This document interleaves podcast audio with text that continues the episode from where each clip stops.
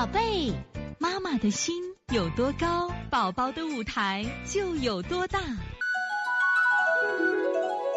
现在是王老师在线坐诊时间。这个八三七小梅说是王老师，请妈妈看这个四岁小女孩总是要尿，尿的时候疼痛，不爱喝水，尿黄红，不爱吃饭。这个这个尿黄红啊，是这啊，这个小孩一般呢总是要尿，有两种情况。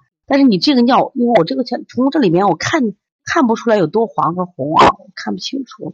但我想跟你说一下啊，如果尿的是有疼痛，在尿黄红的话，一般啊，你看看孩子这个小孩这个女孩的小便处，它是不是颜色也红？一般情况下，就是湿热的孩子，肝胆湿热的孩子会出现这种情况。肝胆湿热的孩子会引起这种小便啊，小便黄赤，小便黄赤。那么他长时间就会出现，他小便正好有肿痛，由于咱们讲的炎症，那中医里面就肝胆湿热，像这种情况呀，我们多清肝胆热，清清肝胆啊。那给孩子呢，要配点食疗的话，把这个绿豆水呀多喝点。其实，在西医里边就可能称为是尿道炎，那中医就是肝胆湿热。你再摸摸这个孩子的头两侧热不热？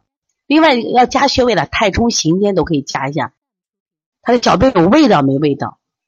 一般情况啊，一般小孩尿多的话，还有一种情况就是小便清长，肾阳不足。那小便如果黄红的话，一般这种情况啊。